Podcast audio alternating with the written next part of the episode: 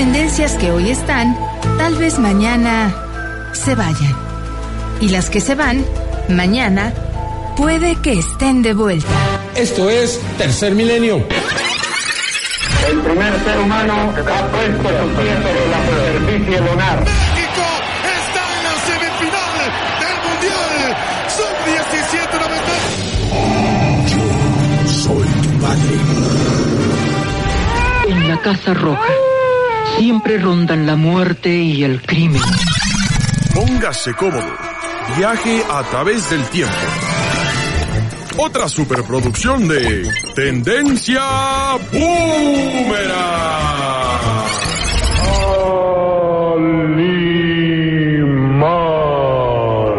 ¿Calimán? No, Tendencia Boomerang. ¡Comenzamos! Esto es Tendencia Boomerang.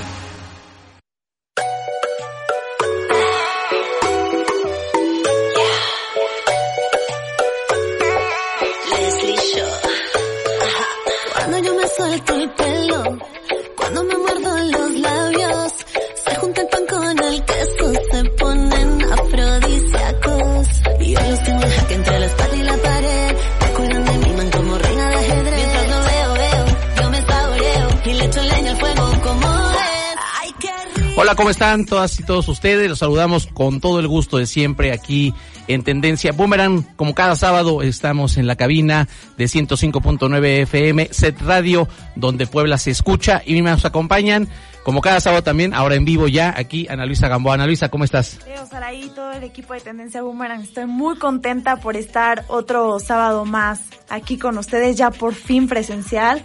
En serio, estoy muy, muy feliz por eso. Qué bueno, eh, reincorporándonos a la nueva normalidad. Y también está con nosotros Sarita Sarayu Rizañas. Hola Leo, hola Ana Luisa, hola a toda la gente que nos está escuchando. Así es, un sábado más aquí.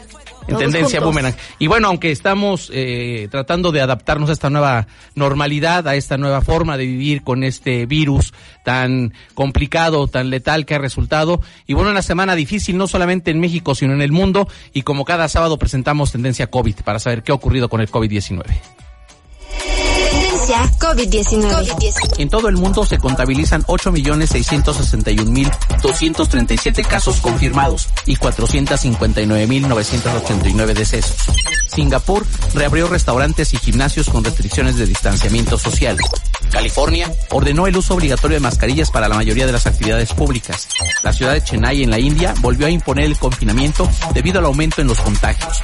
Brasil reanudó el fútbol profesional, pero algunos clubes se niegan a jugar. Esto porque ahora es el segundo país en superar el millón de casos confirmados de COVID-19. La Ciudad de México pospuso la reapertura de restaurantes y centros comerciales debido al aumento de casos confirmados. Corea del Sur informó el mayor aumento diario de contagios desde el 28 de mayo. Francia reabrirá los cines el lunes en restricciones de capacidad. En México ya suman 170.485 casos confirmados y 20.934 muertes. En la última jornada se presentaron 5.030 casos nuevos. Esto es Tendencia Boomerang. Bueno, el tema no mejora, el tema, por el contrario, se, se, se observa un poco más complejo. Hemos superado las 20 mil muertes en México. Ya escuchamos que Brasil es el segundo país en el mundo que supera el millón de contagios. Este, es decir, el- la situación sigue complicada, pero también se está convirtiendo cada día en una eh, en un contexto muy difícil el seguirnos manteniendo en casa, sobre todo los que dependemos del sector productivo, los que tenemos que salir a trabajar y, y creo que lo que nos obliga ahora es a tener muchas precauciones en la calle. Sí, vaya, en definitiva estamos viviendo una de las crisis más grandes de salud y pues, o sea, en vez de que mejore la situación va empeorando semana con semana y más porque, bueno, el, gener- el director general de la Organización Mundial de la Salud, la OMS, advirtió que la pandemia COVID-19 se está acelerando, lo que indica que en vez de mejorar, pues como lo dije, está empeorando. Y bueno, esto es una invitación más a que la gente no salga de sus casas si no es necesario y a que se sigan cuidando. Así es, Leo. Bueno, estamos viviendo, como lo decían, una de las más grandes crisis en salud que podría haber pasado en el país.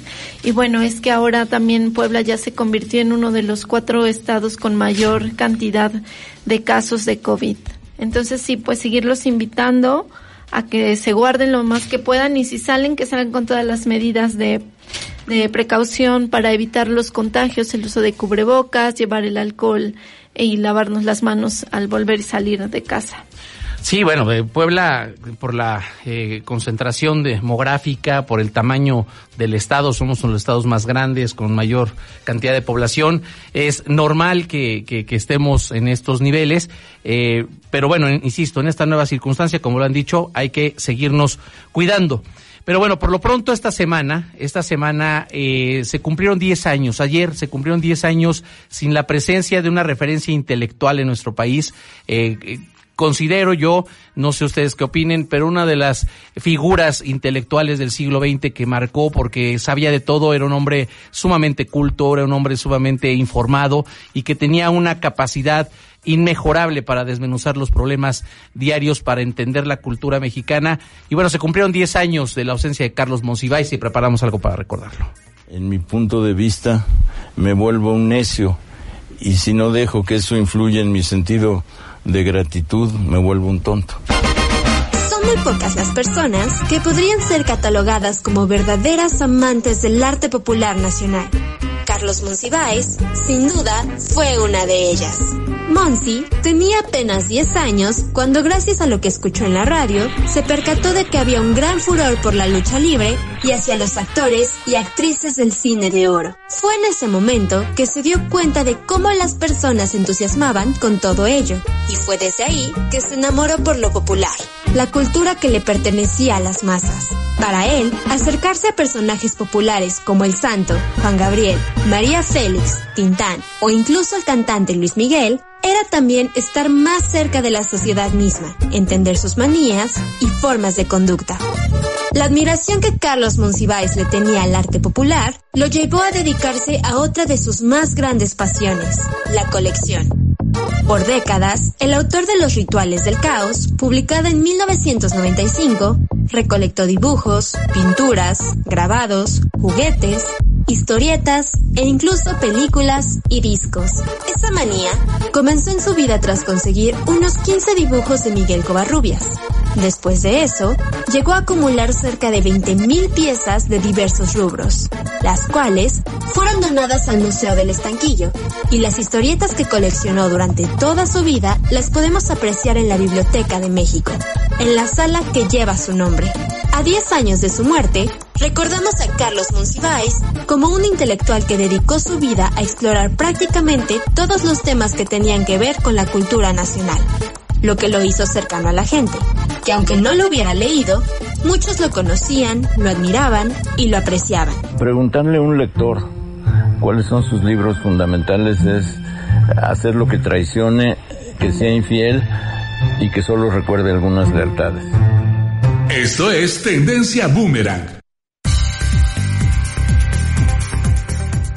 decíamos, uno de los hombres que más sabían en México, sabía de música, sabía de cine, sabía de teatro, eh, leía todo lo que se le cruzaba enfrente, escribía de todo.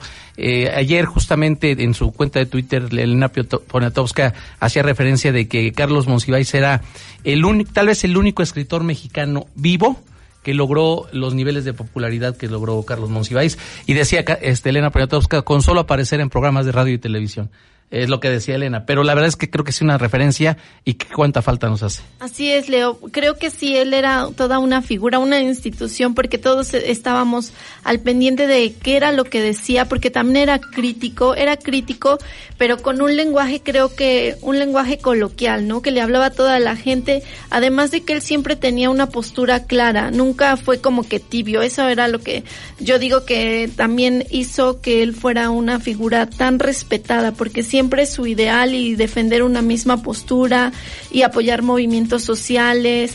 Él, podríamos decir lo que creía en el movimiento de izquierda, pero siempre fue muy, muy fuerte con sus creencias, muy de, sí, sin duda, ¿no? Muy firme con lo que creía, con lo que pensaba un promotor de la sociedad civil, de, una sociedad civil organizada. Ayer se transmitió, transmitió también en redes sociales un video muy eh, emblemático de una eh, conferencia donde justo hablaba de la importancia de la sociedad civil de hace 20, 25 años, de la, la importancia que se organicen. Decía, del Estado espero muy poco, poquísimo, no espero nada. del empresariado espero nada, porque siempre han sido rapaces y, y buscan eh, explotar al, al trabajador, era su lógica de izquierda y de la sociedad civil lo espero todo. Desde hace 25 años ya él hablaba justamente de esta necesidad de que la sociedad civil se organice y tome las riendas de varias decisiones. Así es, yo creo que es un orgullo que un escritor y periodista de ese nivel sea mexicano, bueno, haya sido mexicano.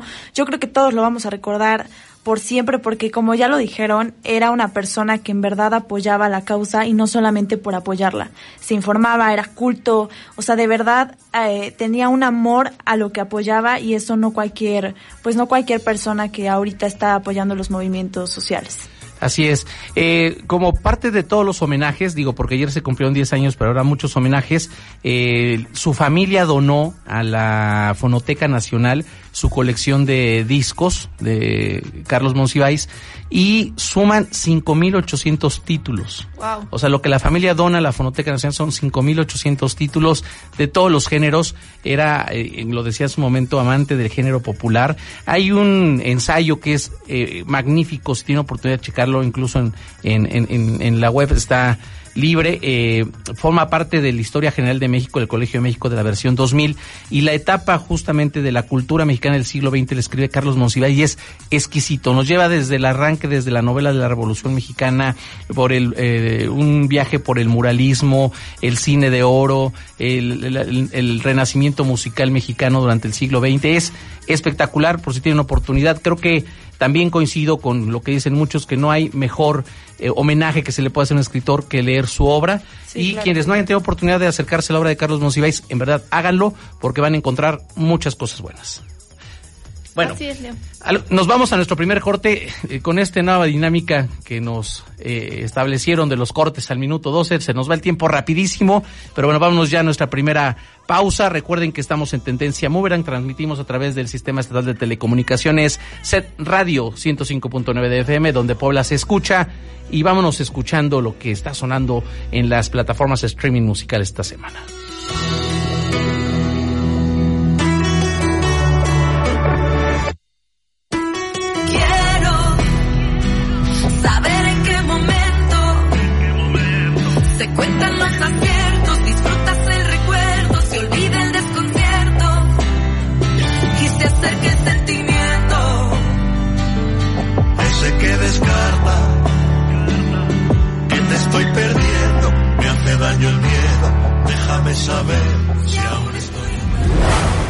Tendencia Boomerang. Regresamos. Esto es Tendencia Boomerang. Continuamos. Dejándome solo en esta soledad. Me dices que te olvide y que no hay marcha atrás.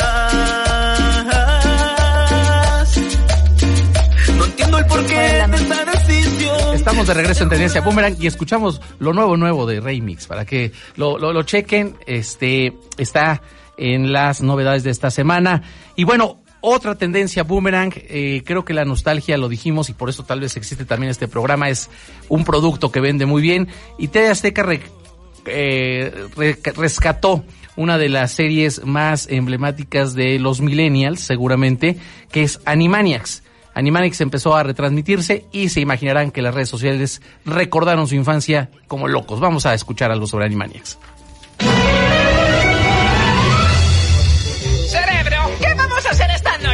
Mismo que hacemos todas las noches, Pinky. Tratar de conquistar al mundo. Animaniacs y Pinky Cerebro son dos clásicos de la animación de los noventas que están de regreso en televisión abierta a partir de las 15 horas.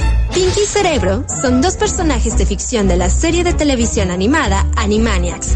Posteriormente, tuvieron su propia serie de televisión llamada Pinky Cerebro, la cual fue producida por Steven Spielberg y Warner Bros. Animation. Dicha producción constó de 65 episodios y fueron transmitidos en Estados Unidos durante los años de 1995 a 1998. La trama sigue a dos ratones de laboratorio alterados genéticamente que viven en los laboratorios Acme y que en cada episodio tenían un plan para tratar de conquistar el mundo. En el plan de esta noche, Pinky, recibiremos la ayuda de cientos y cientos de humanos. ¡Oh! ¡Tendremos Animaniacs fue la segunda serie producida por la colaboración entre Spielberg y Warner Bros. Animation. fue un éxito entre las audiencias más jóvenes y también entre un gran número de televidentes adultos. Esta fue en gran parte inspirada por las caricaturas clásicas de Termit Terrace. Animaniacs fue considerada la serie más vista de los noventas, sobre todo por su humor adulto, lo que atrajo un gran número de público de variadas edades y lo que hace de ella una de las más reconocidas y queridas hasta el día de hoy. Los viejos fans de estas series y personajes celebraron su regreso con docenas de mensajes en Twitter. Pinky, ¿estás pensando lo mismo que yo? Eso creo, cerebro, pero tengo restos de panquecanso en las muelas. No, Pinky. Esto es Tendencia Boomerang. Animaniacs fue la segunda coproducción o el segundo trabajo que hacen en conjunto eh, Steven Spielberg y este Warner- la Warner Bros. Eh, la, primera fue los Tiny Toons, que era algo muy eh, semejante, cuando menos visualmente, ¿no? ¿no? No en cuanto a personalidades de los personajes, válgase la redundancia, pero sí cuan- en cuanto al diseño del animado, ¿no? Del diseño del dibujo. Entonces, pero Animaniacs sí tenía un humor un poquito más, más ácido, un poquito más eh, adulto, como decía Katia Valdivia en la, en la cápsula, y creo que eso generó que tuviera un público mucho más amplio y que sea, lo decíamos también, una referencia para los millennials. Así es, Leo. Bueno, esta sí fue una caricatura de mis tiempos y a mí me encantaba verla. No sabía que había tenido tan pocos capítulos. Para mí era padrísima la, la tarde para ver a estos a estos personajes y pues sí, Pinky Cerebro creo que han estado vigentes a lo largo de estos años porque seguimos viendo memes, ¿no? A pesar antes de que volvieran a lanzar estas temporadas de Animaniacs, pues tú podías ver memes de Pinky Cerebro y todos en la conversación. ¿Qué vamos a hacer hoy, Pinky? Creo que fue algo que también marcó la generación y qué bueno que están de regreso. Pues vaya, es para una generación de millennials, o sea, es una caricatura que sí marcó a muchos, a muchas personas y que ahorita lo vuelven a ver, es como, o sea, sí te teletransportan, pero no creo que pegue tanto para niños chiquitos en sí, por el tipo de, de temas que toca, bueno, la, la comedia que toca, pero sin embargo sí va a ser un buen boom para esta serie. Pues sí, seguramente para los niños, es que los, los productos que quedan creados para los niños de esta generación son diferentes, Sí. ¿no? Unos muñecos ahí medio raros, ¿no? Ni les informa. Eh, eh, habrá que ver cómo, cómo, cómo pegan. Por ejemplo, ya con estos niños, ya los Simpson ya no trajeron gran cosa, por eso está terminando ya la serie. Eh, coincido contigo, Annalisa, tal vez con estos niños no tendremos ese empuje, pero los papás de los niños seguro van a estar ahí. sí van a ir. No sé a el horario, no conozco el horario en el que se estrenó, pero... Creo que es a la hora de la comida, porque yo vi muchos tweets que Ajá. decían, qué bueno que ah, tengo mi hora de comida porque me voy a ver una caricatura de mi infancia, ¿no? Entonces, hubo mucho revuelo en las redes gracias a que se está retransmitiendo. Pues a ver qué tal les va. Vamos a estar muy, muy pendientes de... A las 3 de la tarde. A las 3 de la tarde, a la hora de la Sí. comida. Entonces, seguramente si el intento es captar un público infantil, les va a costar trabajo. Eh, a lo mejor los niños, niños, niños, digamos de 3, 4 años, porque ven al muñequito, pero nada más, ¿no? Ya los, los, los niños un poco más grandes tal vez no se enganchen, pero vamos a ver, a veces también los niños son impredecibles. Y otra cosa que está, o bueno, otro producto que está también eh, generando mucha conversación desde la semana pasada es una miniserie de Netflix que generó muchas expectativas por el tema que se trataba, que era el tema de la niña Paulette eh, recordemos hace algunos años en el Estado de México, cuando era presidente Enrique Peña, eh, era gobernador, Gobernador. Enrique Peña Nieto, se presentó un caso sumamente extraño, extraño porque una niña desaparece dentro del departamento de sus papás eh, o de su familia, donde ella vivía, desaparece la niña, eh, se genera un eh, escándalo mediático con mucha cobertura, la niña aparece después de unos días detrás de la cama, eh, desafortunadamente muerta, y bueno, se genera una serie de especulaciones que llegan incluso a tocar al entonces procurador del Estado de México. Entonces, alrededor de esta historia, Netflix creó una producción que, insisto, generó muchas expectativas, pero resultó eh, extraño el resultado. Vamos a ver, vamos a ver, vamos a contextualizar con la cápsula y platicamos sobre esto. Aquí vengo directo al cuarto. Entro y voy directo a la cama. Le digo, Po, quito las sábanas, veo que no está y vuelvo a salir. A 10 años de la desaparición y muerte de la niña Paulette Guevara Farah, su caso vuelve a resonar en México.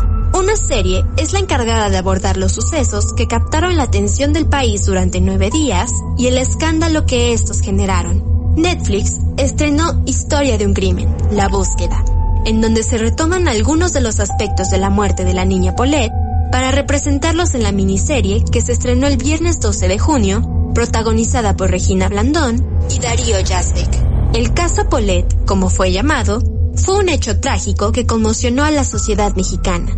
Después de varios días desde el reporte de su desaparición, el cuerpo de la menor, de tan solo cuatro años, apareció en la misma cama donde se le vio por última vez. Aunque los resultados de las investigaciones policíacas mostraron que la pequeña murió por asfixia ocasionada por la presión entre la cama y el colchón, lugar donde se encontró el cuerpo, hasta la fecha, quedan muchas interrogantes. Historia de un crimen es una antología que aborda algunos de los crímenes más polémicos de la sociedad. En temporadas anteriores, se abordó el caso de Luis Donaldo Colosio y el caso del joven colombiano Luis Andrés Colmenares ambos con gran impacto en los medios y en la sociedad. 22 niñas se pierden en el Estado de México y nadie mueve un dedo.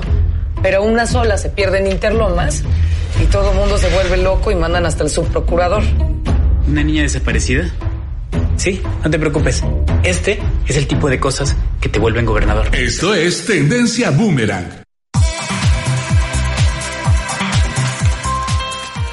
Terrible los hechos que inspiraron la miniserie pero creo que también terrible el resultado de la producción ya melodramática. Así es, Leo.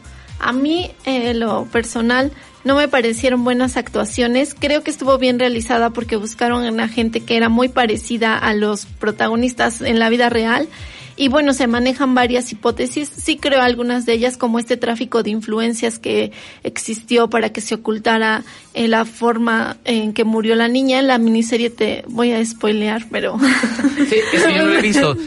Tanto Sarita como Ana Luisa ya la vieron. Yo no lo he visto, pero bueno, pues ahí se deja entrever que fueron los papás quienes mataron a la niña y mediante estas amistades que tenían con Enrique Peña Nieto y con algunas personas. Con que era el procurador, su procurador, ¿no? Hacen el montaje de que la niña estuvo siempre muerta en la cama. A mí no me gustó. Exactamente. Pues bueno, primero eh, decirle a la gente, al público, que esta miniserie no es un documental, es una serie. la diferencia es que un documental se basa por pruebas fidedignas de un hecho. Una miniserie está basada en hechos reales, pero desde una desde un enfoque ficticio. Entonces, empecemos por ahí y a mí me parecieron muy buenas las personificaciones de los actores.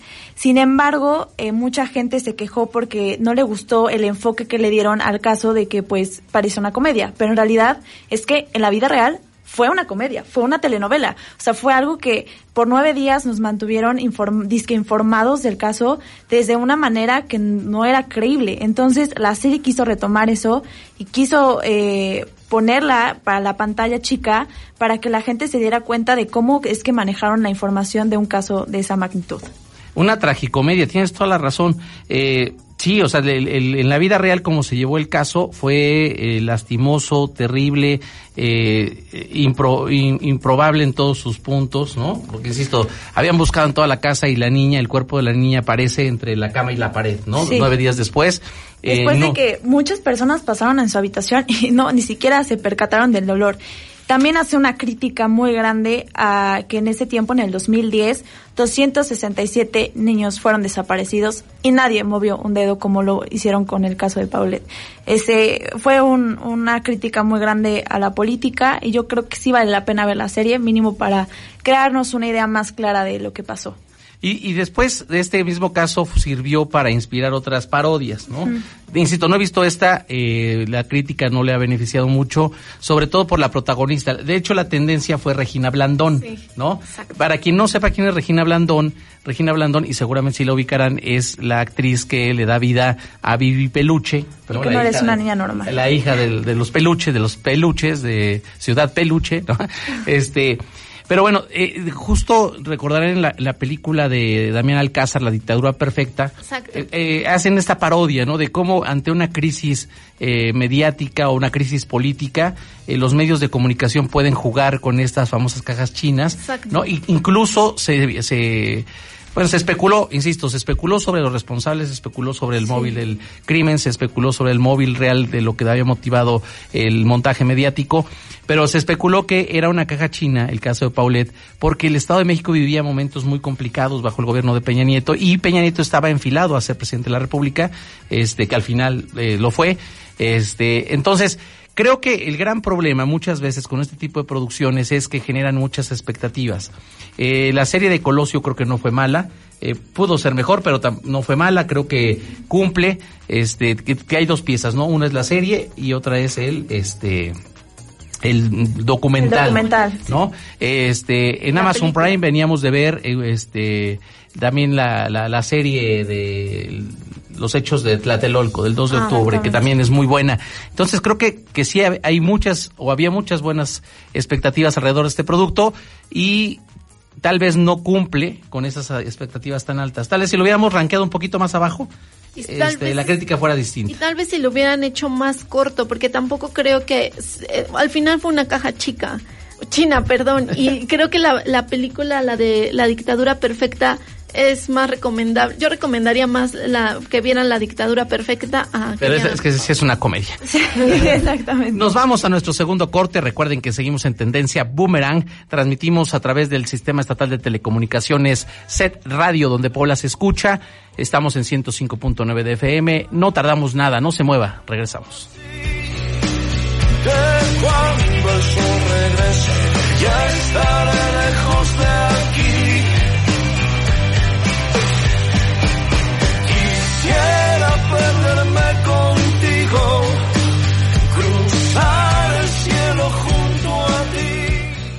Esto es Tendencia Boomerang. Continuamos. Esto es Tendencia Boomerang. Continuamos. tiempo recorriendo la ciudad, dejando en el camino lo que está de más. Estamos de regreso en Tendencia Boomerang. Recuerden que transmitimos a través, a través del Sistema Estatal de Telecomunicaciones Radio, donde Puebla se escucha en 105.9 de FM. Es nuestro tercer bloque y como es costumbre es el bloque de los hashtags de la semana. Los hashtags de la semana. El sábado 13 de junio, Regina Blandón fue tendencia en Twitter. Esto por el estreno de la miniserie de Netflix Historia de un crimen, La búsqueda. Las críticas nos hicieron esperar. La serie de Netflix que llevó a la pantalla del streaming el caso de la niña Paulette Guevara Farah, considerado como uno de los más escabosos en la justicia mexicana, fue destrozada por los usuarios, quienes se quejaron de las participaciones de Regina Blandón o de Dario Jasbeck, así como por incluir elementos cómicos. Tras el estreno este viernes 12 de junio, la perspectiva cambió radicalmente. Los usuarios de Netflix se volcaron a criticar la producción porque la catalogaron como un producto sin seriedad y hasta humorístico, a pesar de la gravedad del caso. Muy rápido las críticas y el hashtag Regina Blandón se acompañaron de memes, recordando el personaje que lanzó a la fama a esta actriz, Vivi Peluche. Regina Blandón respondió defendiendo la producción, acotando que se trata de una miniserie y no de un documental, y que jamás hubo humor en la trama. Las redes fueron con todo y le dijeron, Vivi, ¿por qué no eres una niña normal? Habrá que ver la miniserie para tener una opinión más clara y saber si nos sumamos del lado de los que aplauden o del lado de los que lanzan jitomatazos. De veras, Vivi, ¿por qué no eres una niña normal? Pensa.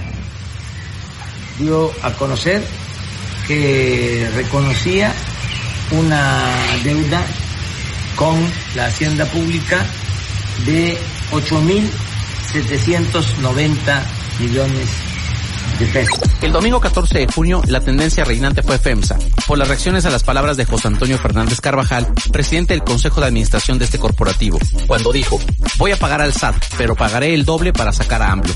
Estas supuestas afirmaciones generaron la reacción inmediata de los simpatizantes de la 4T y llamaron de inmediato a un boicot a los productos relacionados con FEMSA, principalmente a la Coca-Cola y con los Oxos.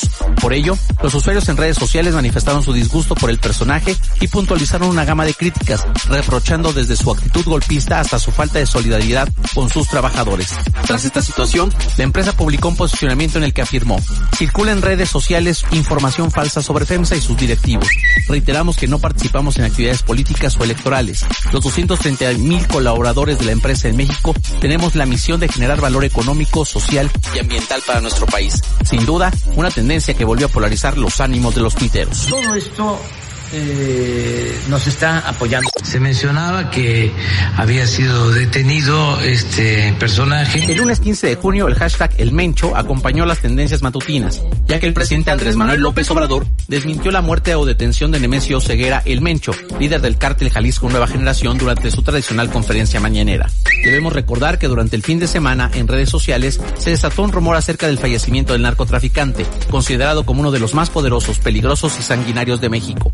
Desde el mediodía del viernes 12 de junio, la presunta muerte del Mencho fue tendencia en redes. Tan solo en las primeras cinco horas, el rumor de que el líder del cártel Jalisco Nueva Generación podría haber fallecido generó casi 12.000 tweets. De acuerdo con el portal Borderland Beat, el periodista Héctor de Mauleón fue quien dio a conocer esta información. A través de su cuenta de Twitter de Mauleón, detalló que primero se dijo que el Mencho de 53 años habría sido abatido y después se habló de que habría muerto a causa de una enfermedad. Tache para Héctor de Mauleón que en esta ocasión difundió información sin la debida evidencia generando tendencia con una noticia fake. Mentiras. Eh, todo esto que está sucediendo de mentiras o de noticias falsas. Me habla mi manager y me cuenta el proyecto y me dice que pues que si me animo, que si me gustaría, que... El martes 16 de junio nos amanecimos con una tendencia de telenovela, Camila Sodi. El lunes 15 de junio se estrenó una nueva versión del melodrama Rubí, basado en una historia de Yolanda Vargas Dulce, en esta ocasión protagonizado por la guapísima Camila Sodi. Las redes no dejaron pasar esta situación para debatir sobre el desempeño de la nueva Rubí y comparándola con su antecesora Barbara Mori. Hasta ahora las opiniones siguen divididas. Lo que sí es un hecho es que con este nuevo producto, Televisa gana la guerra del rating nocturno superando en 179% de audiencia a sus principales competidores, contabilizando 3.600.000 televidentes en promedio durante la primera semana de transmisiones. Hay producciones que son tendencias boomerang porque son éxitos garantizados. No la había visto, entonces no sabía de qué se trataba. Cromática. Cromática. Cromática. El miércoles 17 de junio, Marta de Baile se convirtió en tendencia en redes sociales, debido a que realizó una entrevista a Lady Gaga, en la que la cantante reveló algunos secretos de su pasado, su familia y sus vínculos en la política. La locutora nicaragüense viajó antes de la pandemia a Los Ángeles, California para entrevistar a Lady Gaga sobre el nuevo disco. Además, platicaron sobre su salud mental, sus relaciones amorosas y el dolor físico y emocional que ha sufrido la Mother Monster. Tengo problemas mentales que son resultado de mi historia, le confesó Gaga a Marta de Baile, quien agregó que Cromática es un disco feliz porque quiere que sus fans sepan que después del dolor viene la alegría y que no importa la situación en la que estés, te puedes reponer y salir adelante. En YouTube pueden ver la entrevista completa que hizo de baile a Lady Gaga. And I like the way you say it though. Cromática. Claro. How do you say it? Cromática. Cromática. Es cromática. Cromática. Beautiful. Which sounds beautiful. Pues es el colmo. Y ahora resulta que para un foro este contra la discriminación se le invita. Es como si para un foro de derechos humanos se invita a un torturador. El jueves 18 de junio, el pulso de la República fue tendencia porque Chumel Torres publicó un video en el que se lamentó por la cancelación de un foro contra la discriminación al que había sido invitado. La historia inició un día antes cuando el presidente López Obrador, en su conferencia mañanera, refirió que desconocía la existencia del CONAPRED, el Consejo Nacional para Prevenir la Discriminación, y que se había enterado por un foro contra la discriminación al que había sido invitado un comediante que justamente se caracterizaba por ser discriminador. De inmediato, se recordó un episodio pasado en el que Chumel Torres se excedió con diversos comentarios contra el hijo menor del presidente, y aunque pidió disculpas, estas nunca fueron otorgadas. Una vez más, las redes entraron en acción y el mismo jueves la cadena HBO anunció la suspensión temporal del programa Chumel mientras realizaba la investigación correspondiente. Chumel terminó tan desgastado que los tuiteros lo compararon con otra influencer, Yuya, quien también se convirtió en tendencia por sus comentarios discriminadores. Vaya lío que se armó por el foro que terminó siendo cancelado y que seguramente traerá diversas consecuencias mediáticas y políticas. Será sin duda una tendencia boomerang. Don Corazón Andrés Manuel López Obrador se mudó al Palacio Nacional, fíjate, en un pesebre con mi queridísima, eh, la señora emperatriz de nuestros corazones, Betty, la espérate, eh, Gutiérrez Müller y su adorado vástago, el príncipe heredero Jesús Ernesto Chucoflán López Solán. El machismo, desde luego, es un es un proceso que dista mucho de haberse acabado. Y... El viernes 19 de junio, una tendencia entrañable, Carlos Monsiváis. Los tuiteros recordaron el décimo aniversario luctuoso de uno de los intelectuales más prolíficos del siglo XX mexicano. A través de diversos mensajes, recordaron su vida y su obra, su pasión por la cultura, su obsesión por los libros, su adicción a la música, su amor por el cine, su romance permanente con los gatos, sus colecciones interminables. ¿Cuánta falta hace la visión, la crítica y la pluma de Carlos Monsiváis para entender todo lo que ocurre en este convulso momento que vive el mundo? Diez años sin su lucidez es 10 años sin el gran Monsi. Pero insisto de nuevo, no sé de qué modo ligar el machismo, que es una imposición, es un es una aplicación, en este caso nacional, de la práctica internacional del patriarcado. El sábado 20 de junio, una tendencia musical. Los internautas recordaron el lanzamiento de Tim McGraw, que este día cumplió 14 años. Es el primer sencillo de Taylor Swift que le puso un toque de alegría a este Yellow Dice.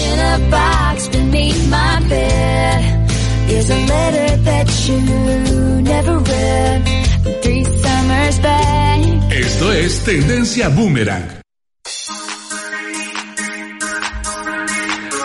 Polémicos, polémicos los hashtags de la semana. Eh, estábamos regresando a la nueva normalidad. Decíamos hace una semana que costaba mucho trabajo encontrar las tendencias porque la actividad estaba detenida, pero esta semana estuvo interesante. Eh, hay muchos temas eh, queremos centrarnos en algunos nada más para, para no este, perder el tiempo, sobre todo porque se nos está uh, terminando este tercer bloque. El falso mensaje de la supuesta muerte del Mencho, que ya fue desmentida, que es una de las tendencias de la semana, que es el líder del cártel Jalisco Nueva Generación, uno de los narcotraficantes más poderosos, más sanguinarios y más peligrosos, ya eh, confirmaron que no ha muerto y bueno, sigue el Estado mexicano buscándolo. Pero sin duda, la conversación, cuando menos de mitad de semana hasta todavía hace unas horas, se centraba en lo que ocurrió por un con un influencer que es Chumel Torres. Chumel Torres eh, empezó con un blog en YouTube que se llama El Pulso de la República, haciendo críticas políticas. Eh, me parece que en su primera etapa con lucidez, con fluidez, con el estilo que le gusta a un público muy joven. Eso le, le sirvió o le ayudó para llegar a la televisión restringida, caso concreto HBO. En HBO le lanzaron un, un show que se llamaba Chumel con Chumel Torres y era una especie de stand-up político, ¿no? Este tipo Saturday Night Live, este, no sé, eh, como un formato muy gringo en el cual eh, hacía un monólogo en el cual tocaba temas o toca temas políticos. ¿Qué ocurrió? Que hace unos meses hace una referencia directa o varias referencias directas al hijo menor del presidente de la República. Y eh, nos sumamos, bueno, aquí hay opiniones divididas y ahorita los vamos a, plantear. Pero bueno, creemos que a la figura pública, es decir, al presidente de la República, eh, tenemos dudas si a su esposa, pero sí al presidente de la República el actuar diario tiene que ser observado, tiene que ser juzgado, tiene que ser criticado, tiene que ser reconocido eh, en su justa dimensión, pero no solo el presidente de la República, sino de todos los servidores y funcionarios y funcionarias públicas. Creo que esa es la lógica de la vida democrática de nuestro país. Pero el hijo del presidente no es una figura pública, es un menor de edad y no es una figura pública. Entonces, ni un comunicador ni un personaje público tendría por qué meterse directamente contra la figura de alguien que no pertenece a este, que él no eligió estar en medio de esta vida pública.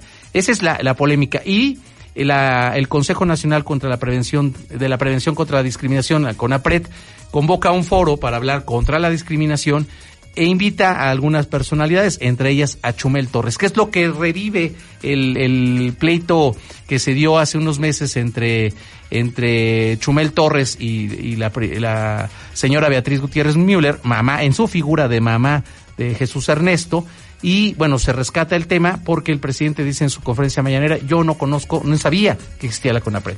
Ese es el contexto. Exactamente. Pues yo creo que independientemente de que no sea una persona política, este, yo creo que nadie, nadie merece una, un ataque hacia la violencia. Es decir, no podemos normalizar, más bien no podemos seguir normalizando la violencia en forma de chiste. Los chistes aquí en México, yo creo que la comedia es parte fundamental de nuestra cultura. Sin embargo, yo creo que no es necesario eh, hacer este tipo de comedia que promueva la violencia, que promueva la discriminación, que promueva el hacer menos a, una persona, ya sea por alguna discapacidad, algún color, por el sexo, por, o sea, lo que sea, no merece ninguna persona, ya sea de política o no, que pues sea criticado de esa manera. Es, es, yo creo que esto fue una gotita que derramó el vaso de agua, porque ya Chumel tenía muchos, muchos chistes machistas, muchos chis- chistes que promovían la discriminación. Entonces, pues vaya, o sea, yo creo que eso fue una decisión correcta. A lo mejor sí, hay muchas personas que hacen chistes así, hay muchas personas que hacen comentarios de esta magnitud, pero yo creo que empezando por, por algo, vamos a hacer el cambio. Ok, bueno, mi, mi, no estoy defendiendo lo que hizo porque estoy de acuerdo, no debe de haber, de existir este tipo de burlas.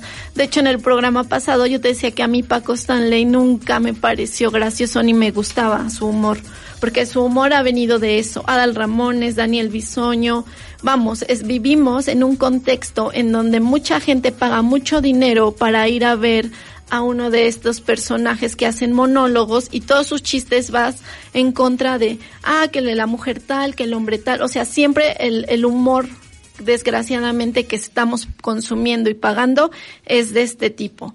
Ahora sí estoy de acuerdo en que si se le va que en que este sea un precedente para regular entonces también la burla que se que va que existe. O sea, ok, si a él lo van a, a censurar. No, no, no es censura, ojo, ojo, no, no. eh, Una cosa es la censura y otra cosa si es... a él le cancelaron el foro. Pero fue una le- decisión de una empresa que va a investigar, o sea, la decisión de HBO es No, hablo ahora, suspender- hablo del foro de Conapred. Ok. Ah, no, claro. Le, le- le ca- cancelaron el, el foro y entonces si HBO va a em- empezar una investigación, que también todos los streamings empiecen una investigación y revisen qué tipo de, de humor y de comedia están dando los estas personas, ¿no? En el 2018 también hubo un Joint Boy Challenge para burlarse de las hijas de Peña Nieto. Pero no lo, no, pero nunca lo fomentó ni una No, institución pública voy- ni un comunicador visible. Exacto, pero existió. Entonces a lo que voy es que está bien que exista este precedente de investigar a este tipo de comediantes para que se investiguen a todos y se revisen esos contenidos, porque entonces sí vamos a dejar de normalizar. O sea, nada más investigar a uno para mí no. Yo creo que eh, yo me quedo con la con lo que dice eh, Huerta, que era otro de los invitados al foro eh, Discriminación MX, y de, de- él, él dijo algo que me parece fundamental. Dice, fuimos educados así por un, imo- un humor de la escuelita VIP donde salían chavas vestidas de colegiadas con güeyes viéndoles este atrás y en cadena nacional. Entonces, ver estas cosas y decir, esto es normal, esto no ofende a nadie, esto estaba en la televisión y así crecimos. Y dice todavía Tenoch Huerta, además, yo crecí con este tipo de humor, pero fui a la universidad y puedo pensar un poco más y puedo empezar a cambiar mi discurso. Y creo que justo hacia allá teníamos que ir, como decía Ana Luisa, es decir, sí, o sea, crecimos viendo a Paco Stanley, crecimos viendo a Madaleno, crecimos viendo a Dal Ramones, crecimos viendo a todos estos violentadores eh, eh, de los medios de comunicación, pero estamos en un momento en el cual tenemos que reeducar y creo que sí es un precedente y creo que sí es importante que debemos entender que hay límites. O sea, el chiste de la primaria de los 90, de los 80 ya está superado porque genera violencia. Exacto. Y yo- Chumel, como dice Ana Luisa, fue la gota que derramó el vaso. Exacto. Chumel viene de burlarse de los gays, viene de burlarse de los morenitos como yo, viene de burlarse de los gorditos, viene de burlarse de los este, que se pintan el pelo. Y de los niños y de las mujeres y de los grandes. Ya tenían que poner orden. Exacto. Y, Se y- hizo visible y creo que la obligación que tenemos es seguir haciéndolo visible. Exactamente, Exacto, es un es- mensaje, perdón, es un mensaje que le debemos de dar a la sociedad que ya no pode- podemos seguir normalizando la violencia y es un mensaje y una invitación a que se reeduquen y aunque hayamos crecido con chistes machistas, violentos y discriminatorios, pensemos y reflexionemos qué es lo que le estamos dando a una sociedad. Por eso a lo que voy es que sí, que qué bueno que pasó y que esto sirva para que en la reeducación, lo que te decía, que se revisen los contenidos de la televisión, que es lo que están aprendiendo los niños de ahora. Vámonos a nuestro último corte, regresamos. Tendencia Boomerang. Oye mami, estoy buscando una chica, sí. Oye mami, estoy buscando una chica, sí.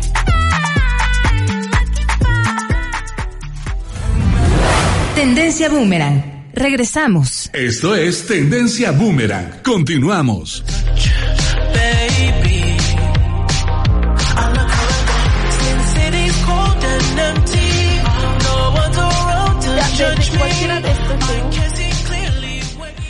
Estamos de regreso en Tendencia Boomerang. Recuerden que transmitimos a través de 105.9 FM Set Radio. Y bueno, seguimos, seguimos eh, con nuestro programa habitual. Eh, preparamos algo para recordar a uno de los grandes de la música, Paul McCartney.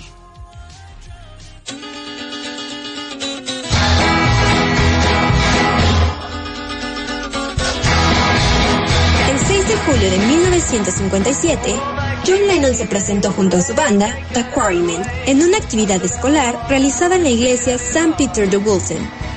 Lennon y The Quarrymen interpretaban clásicos del rock and roll y temas de skiffle, un ritmo que mezclaba la música folk con el blues típico de la parte sur de los Estados Unidos.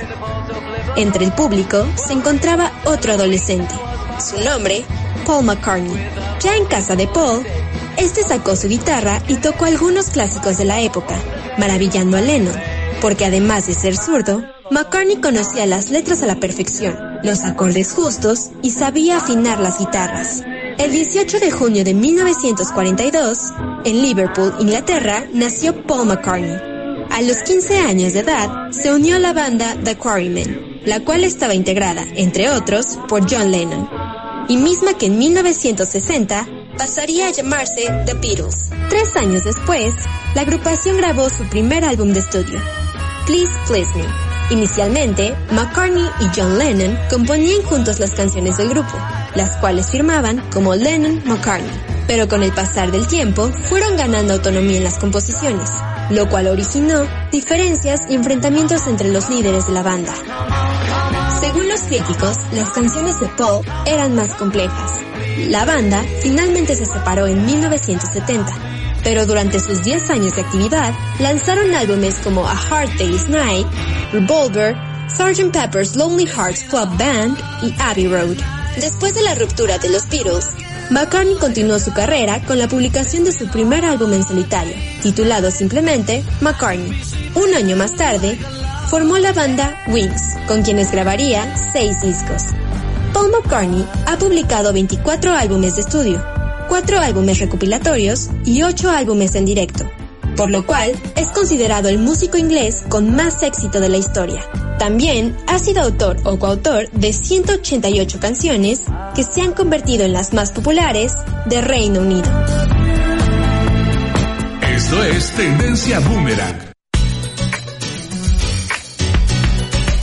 Paul McCartney, el londinense, eh, no, perdón, no, del- es de Liverpool. Es ¿no? de El- Liverpool. el Liverpool, sí. Bueno, del hom- bueno, está también ahí, está cerca. Esa es este uno de los cantautores, compositores, músicos más, eh, Más grandes. de la historia moderna. Sí, sin duda, para mí creo que es, eh, ¿cómo decirlo? Como un, un mito vivo, ¿no? Bueno, para a mí me encanta la música de él y de los Beatles y pues sí, para mí es como un super músico, un super compositor, intérprete, tiene discos maravillosos, es vegano, es súper espiritual. A mí él es un hombre que me encanta de verdad y que a pesar de que cumplió 78, 78 años, si tú lo ves, o sea, se ve un hombre todavía jovial, con fuerza, y creo que todo esto es por la fuerza espiritual y también creo en cierta parte por el tipo de alimentación y ejercicios que realiza. Felicidades. Y que ojalá que nos escuche, como la semana pasada, a ver si nos escucha. Sí. Feliz cumpleaños, happy birthday. No, pues la verdad es una inspiración hacia la música. Yo creo que es un mentor para todos los músicos, todos los que se quieren dedicar a la música. Es un ejemplar de que sí viven para la música, de que es, es un ejemplar de que en verdad aman la música, viven por la música, viven para la música. Y bueno, ojalá y se, ojalá, ojalá haya más música parecida a la suya, que sí transmita, que sí podamos reflexionar a través de lo que canta, de sus melodías. Y Yo creo que es un buen, muy buen ejemplo de un músico.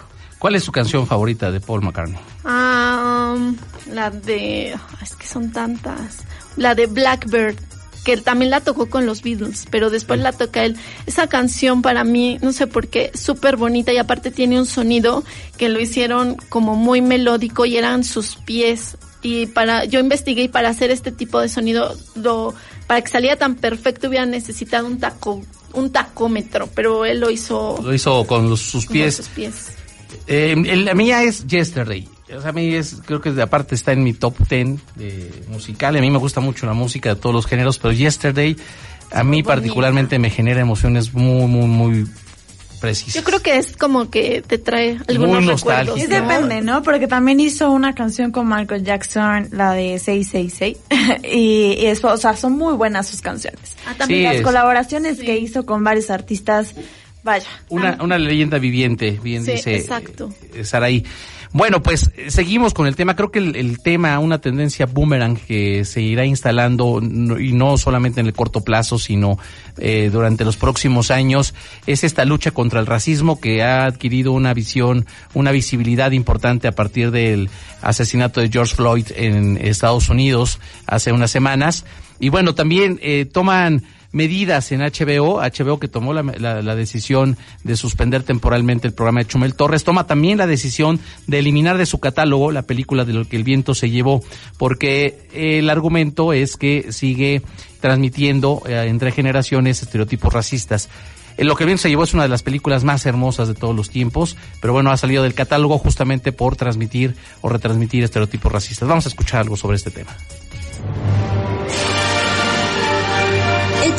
Miércoles 10 de junio, la plataforma de streaming HBO Max decidió eliminar la película Lo que el viento se llevó de su catálogo en Estados Unidos, debido a que había sido criticada durante años por ofrecer una visión idealizada de la esclavitud y perpetuar estereotipos racistas. Esto coincide con la decisión de otras compañías como Disney, que evitaron incluir en su plataforma Canción del Sur, un filme polémico desde su estreno en el año 1946. Después de que Lo que el viento se llevó fuera eliminada del portal de streaming, sus ventas se dispararon, agotando todas sus unidades disponibles en Amazon e incluso llegando a venderse en más de 300 dólares.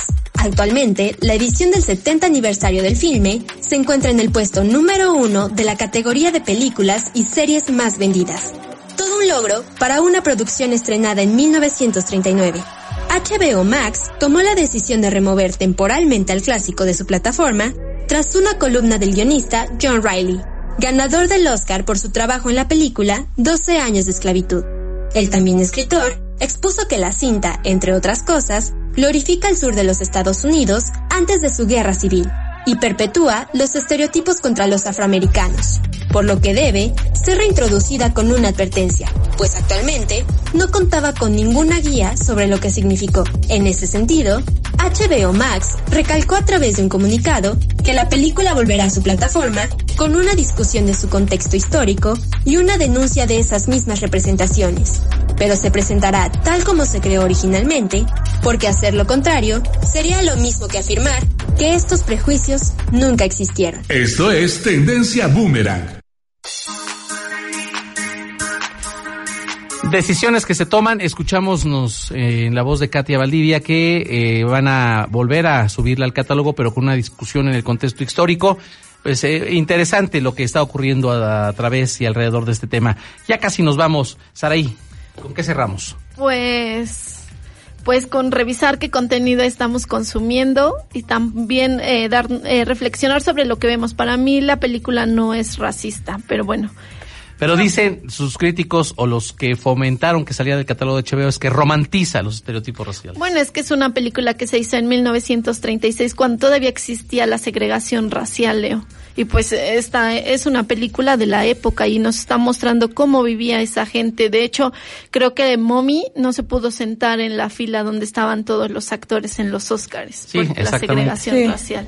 Claro, yo me quedo con el mensaje que quiero darle a los que nos están escuchando, que es no normalizar la violencia de cualquier tipo, de cualquier magnitud, no normalizarla, no romantizarla, pero también reflexionar nosotros sobre que hay que reeducarnos, o sea, hay que pensar que, pues, ¿qué estamos haciendo y qué estamos pensando conforme a todos? Y bueno, también yo les le quiero felicitar a mi papá por adelantado porque mañana es el feliz día del padre y pues papá te amo, eres mi héroe y muchas gracias por todo.